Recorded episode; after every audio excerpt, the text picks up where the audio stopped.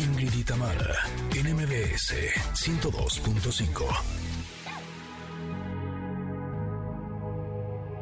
Let's get down, let's get down to business. Give you one more night, one more night to get this. We've had a million, million nights just like this. So let's get down, let's get down to business. Mama, please don't worry about me. I'm about to let my heart speak. My friends keep telling me to leave this. So let's get down, let's get down to business. Let's get down, let's get down to business.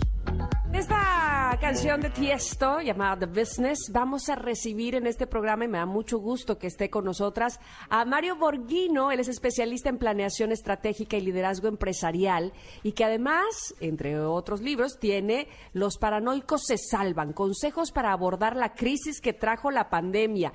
Por favor, Mario, explícanos bien a bien de qué se trata, eh, cómo es que los paranoicos este, se salvan, y quiero ser una y quiero poner un negocio ya y ser paranoica. Ay, sí. ¿Cuánto nos han dicho que somos muy paranoicos? Ya, pa- bájale con tu paranoia, te dicen, ¿verdad? Ajá, Y te dicen, ajá. Pues bueno, mira, primero quisiera eh, decirte por qué escribí este libro. Este libro lo escribí porque los seres humanos hoy estamos inmersos en un nivel de incertidumbre tan elevado que no podemos ver perspectiva futura. Entonces, yo pensando en esto, digo, ¿cómo puedo ayudar a la gente? ¿Cómo puedo ayudar a la gente que no tiene esta incertidumbre? Yo me dedico a escribir, yo tengo, este va a ser el decimosexto libro y tengo más de un millón y medio de libros vendidos, o sea, me dedico a eso, esa es mi vida. Y dije, voy a recapitular información, lo voy a poner en un libro para que la gente tenga cierto grado de certidumbre. ¿Por qué? Porque los paranoicos, lo tomé como la referencia médica, de que son personas que siempre piensan en problemas por doquier, inclusive los que no existen. Entonces yo dije, ¿por qué no ser un paranoico inteligente? El paranoico inteligente es el uso más elevado de, tus, de tu mente, de tu cerebro, de que le, llaman, le llamamos el, el lóbulo frontal, donde nosotros usamos la perspectiva futura para anticiparnos. Es decir, el- la paranoia inteligente es ve problemas potenciales, ve los problemas que aún no, no existen, que no son evidentes, y ve los problemas que tú observas, tráelos al presente y genera un mecanismo de protección a través de lo que yo le llamo la torre de control de nuestro cerebro, que es el que genera las decisiones inteligentes de tu vida. Entonces, lo- la- pensar en forma paranoica es anticiparte, vivir en alerta, vivir consciente, no vivir en la emoción, en la depresión, en el estrés, en la angustia, en la ansiedad y en el insomnio. Eso está causado por el cerebro emocional. Eso no es un buen consejero para el día de hoy. Entonces, yo creo que, la- que- que lo que hice fue darle a la gente, primero, las- inclusive en la- el primer capítulo yo hablo de que estamos en un mundo buca, en el mundo de la vulnerabilidad, en el mundo de la, de la complejidad, de la ambigüedad y de la incertidumbre. Esta es una, esto es una crónica que sacaron los soldados este, americanos en la época de la Guerra Fría y ahora se está usando mucho. Los europeos hablan mucho del buca. En México no, no se habla tanto, pero, pero el buca es el mundo de la incertidumbre con, con el cual tú tienes que vivir. No hay tal regreso a la normalidad, porque la normalidad distinta a la, Claro. a la histórica. Entonces, tu historia, cuídate de cómo piensas, porque tu historia no es un buen consejero. Fíjate, nosotros, hay un señor que incluso lo menciona en el libro, se llama Simon, Simon, este, eh, eh, Simon Norman, que en lo que él menciona, que es muy interesante lo que él menciona, estamos pasando del mundo, del mundo sólido al mundo líquido. El mundo sólido es el mundo de lo estable, de lo predecible. Nos siempre hemos construido el futuro en función del pasado. Claro. Nos decían, acuérdate cómo era tu abuelito, acuérdate de tu papá, lo que le pasó, no te olvides. Así decían. O sea, nosotros hemos vivido, construido el futuro en función del pasado. Eso se acabó. Porque el pasado no tiene ni siquiera nada de parecido a la nueva realidad donde estamos aislados con una pandemia que puede durar los próximos 50, 100 años, nosotros tenemos tenemos virus de la época de los romanos hoy, de la época medieval, o sea, ¿por qué este no va a vivir? Este puede vivir muchos años aquí. El tema es que aprenderemos a vivir porque estamos, no estamos en una época de cambios. Estamos en un cambio de época, en una nueva forma de existir. Y entonces yo dije, ¿cómo puedo ayudar a la gente si la gente tenemos tanta incertidumbre? Pues recabé datos, eso es un libro de datos, no tiene otra cosa. Es un libro de datos. ¿Cómo tú, si eres ama de casa, puedes pensar distinto? Tú eres estudiante, tú eres emprendedor y tú eres empresario. ¿Cómo puedes pensar en una forma distinta, dado que no puedes tener como tabla de salvación tu pasado como el referente para salvarte en el presente? No.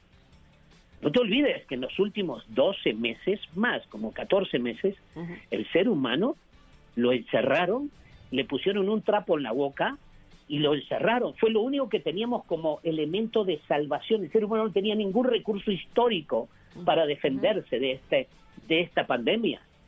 Un trapito y encerrarte. Eso es todo, ni medicamentos, nada. Ahora apareció esto de, de las vacunas y bueno, ahora veremos cuál es la próxima etapa.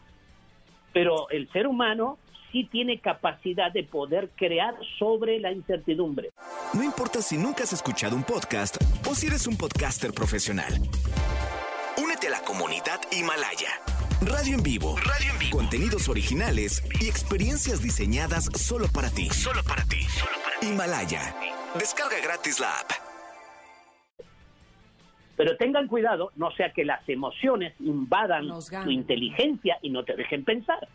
Por eso escribí este libro, para que la emoción no te salga. Ah, y tengo la segunda parte del libro que también es eh, la segunda parte, no, no, en el mismo libro tengo una segunda ah. parte que ah. te digo cómo pensar en forma paranoica inteligente. Y, le, y hago referencia a un capítulo de los estoicos griegos. Ya los griegos sabían cómo pensar ante el caos. Y entonces dice, separa la razón de la emoción porque la emoción pertenece al pasado, la razón pertenece a lo que es hoy. Hoy mm. tienes que vivir tal cual es, punto. Esa es la realidad. Entonces trato de, de influir, de que la gente piense como los, los paranoicos hasta más te dicen, piensa lo peor, te irá muy bien en la vida, porque si piensas lo peor, generas mecanismos de protección y tú te los, los estoicos son las personas más felices y las que disfrutan más de la vida porque tienen en su mente mecanismos de protección contra la diversidad del entorno.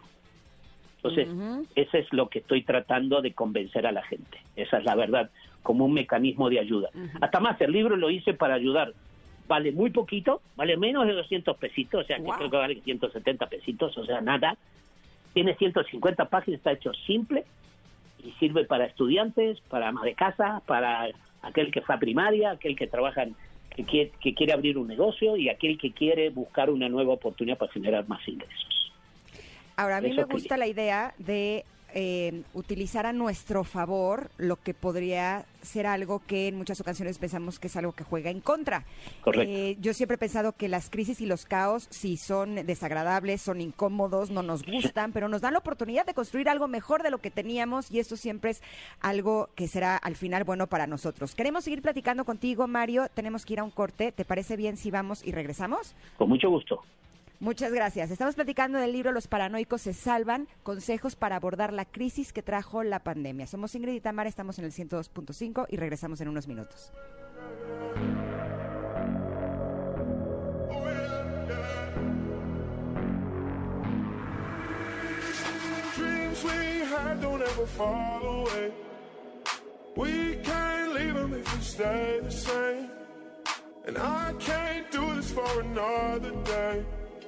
So let's get down, let's get down to business. Let's get down, let's get down to business. Give you one more night, one more night to get this. Es momento de una pausa. Ingrid y Tamara, en MBS 102.5.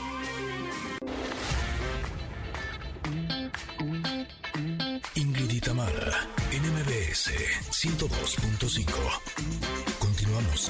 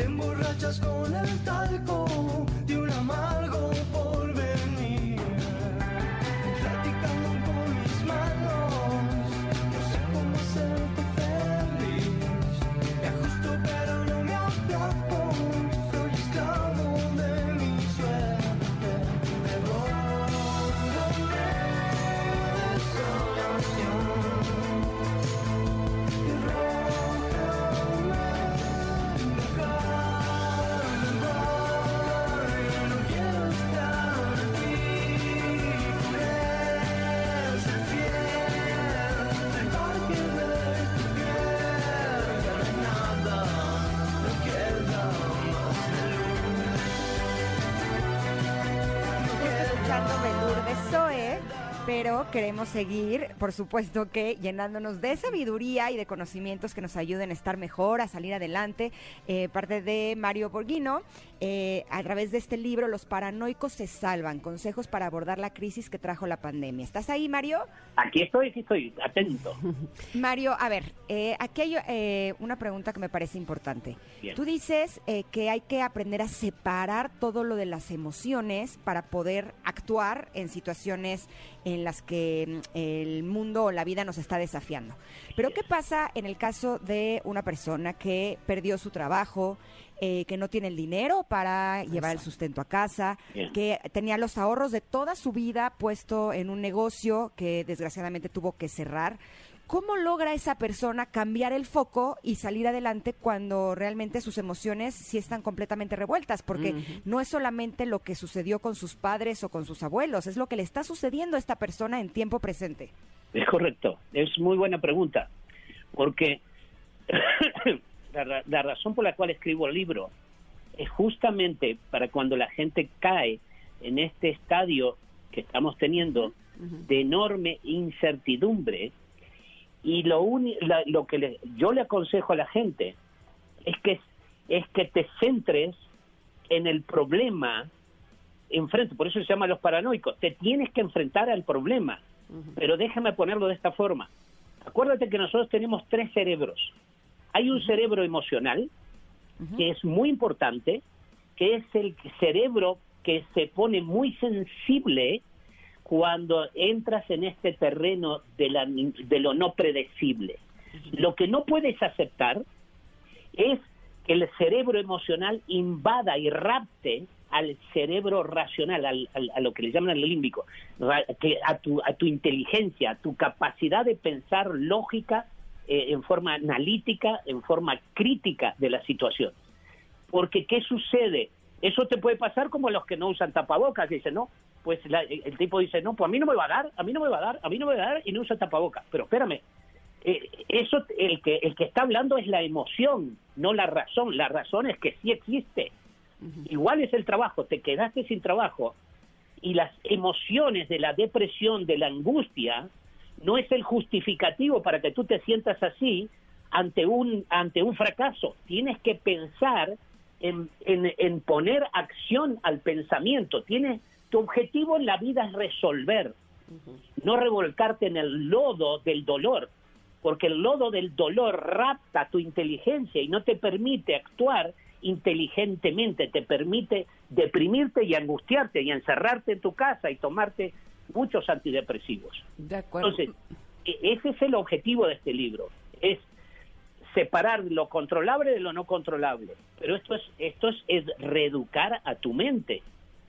No es fácil, lo que yo estoy diciendo no es fácil, por eso escribí el libro. Claro, claro. Porque le doy en el libro a la gente le doy el recurso para que se salga de la emotividad y se instale en el mundo de lo que es.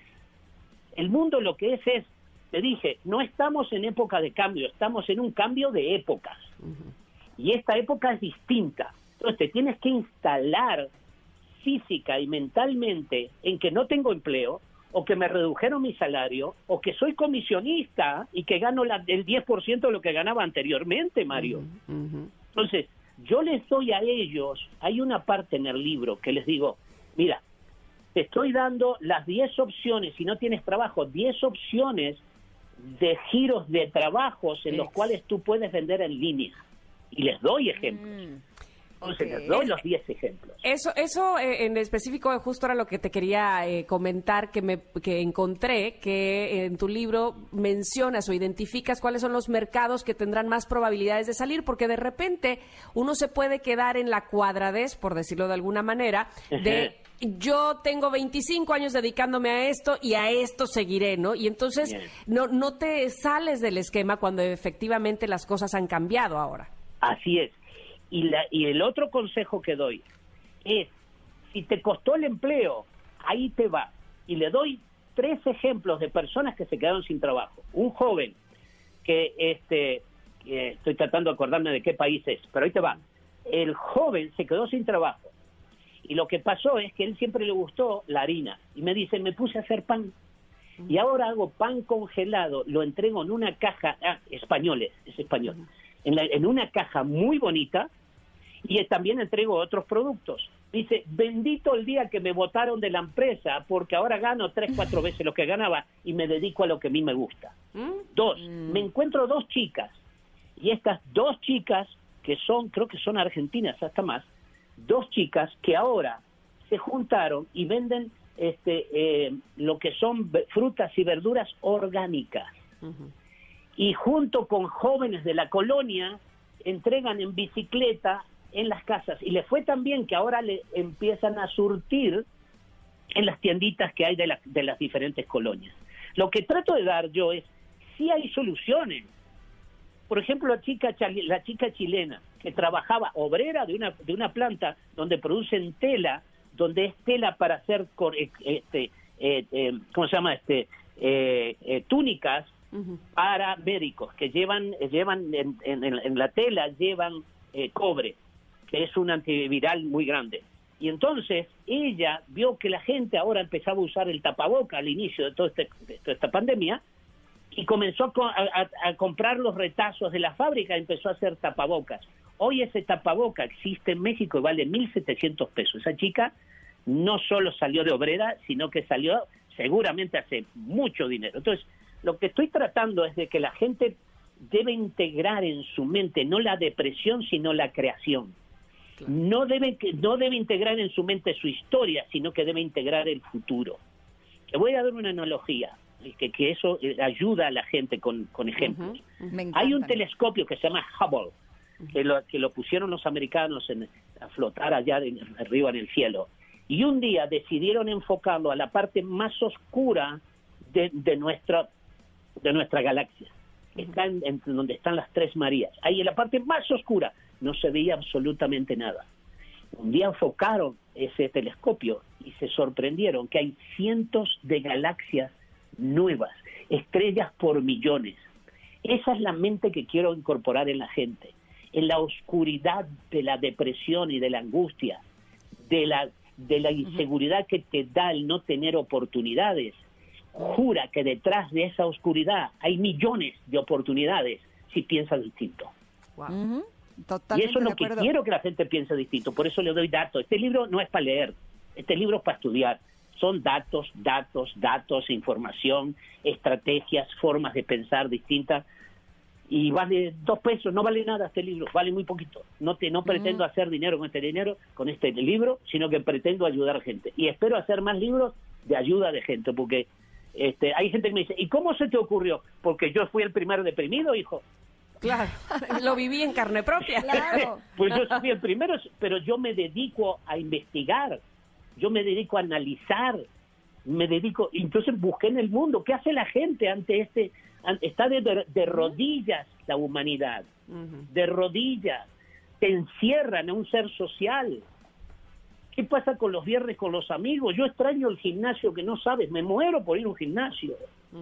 Es decir, el, tema es que tenemos que reeducar la mente para instalar tu mente en otra forma de pensar para que la depresión natural que te da cuando pierdes un trabajo no abstraiga tu inteligencia y no pienses fríamente. Tienes que pensar fríamente.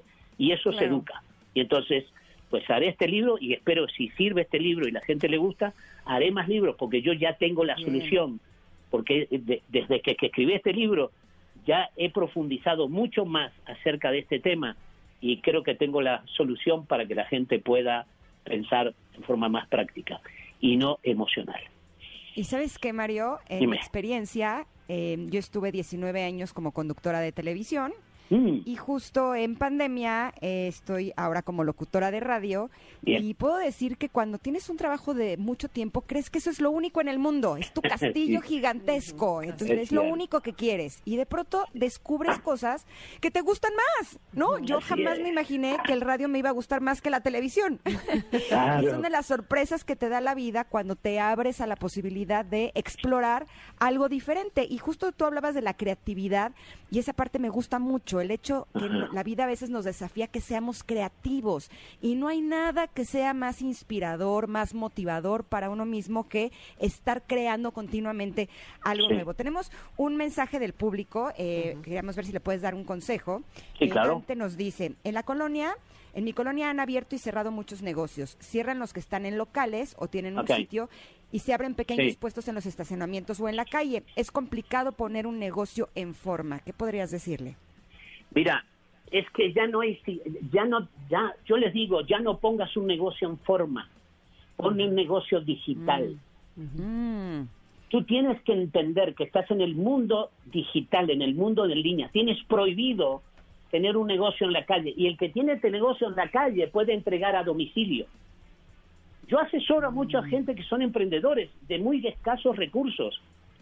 La, gente a veces tiene miedo conmigo, dice, no, el señor Borghino debe ser muy caro. Pues sí, soy caro para las empresas muy grandes, de, miles de personas o transnacionales, pero para los emprendedores estoy abocado a ayudarlos y ese por eso saqué este libro y yo hago asesorías a emprendedores, les cobro muy poquito, porque tienes que pagar, porque si no, no le ves sacrificio a las cosas. Entonces, yo lo que les hago es que les, los hago pensar. No abras un negocio, es como, es como un joven que me vino, pues, pues perdí mi trabajo y abrí un negocio y, y me puse a, a vender sándwiches europeos. ¿Y cómo te fue? Fracasé. Pero ¿quién te dijo a ti que un sándwich se vende en una tienda? Si la gente no sale de casa. Exacto, además. Ándale. no, queremos que nos los traigan, no ir a comprarlo. claro. Sí, sí, sí, y, como decías tú, reaprender, porque estamos, eh, estamos, eh, digamos, cuadrados a otro estilo, a otra cosa, que ya no volverá, que las cosas han evolucionado, han cambiado y que mientras más nos resistamos, pues más difícil será adaptarnos. Mario, nos ha encantado platicar contigo. Igual. Pero, y, pero además eh, queremos decirle al público dónde está tu libro. ¿Está de manera digital está en Amazon, también? Está, en, Amazon, en Gandhi o en Me Gusta Leer y lo tienen también en audio, por si no, no le gusta leer, ah, muy pues, bien. Pues, escúchalo y, y, ahí está. Pero tengo muchas cosas que decirte de los peligros que hay, o sea, si algún día me invitas, este, encantado, pero no voy a ir, solo te voy a hacer en línea. Claro, ¿ves? Esta, es una de las cosas en las que también nos adaptamos. Exacto.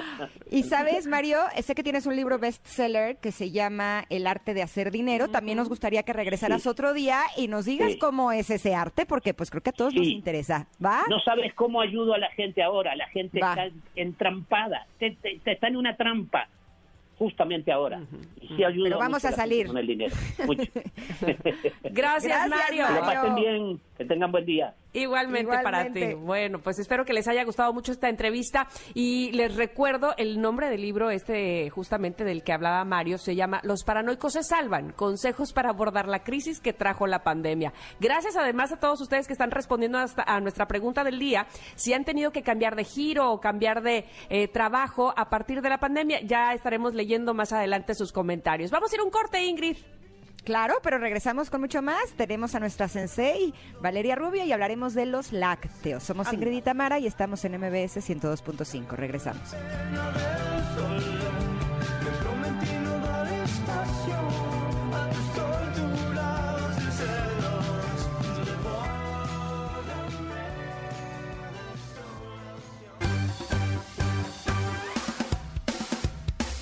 Es momento de una pausa. En MBS 102.5.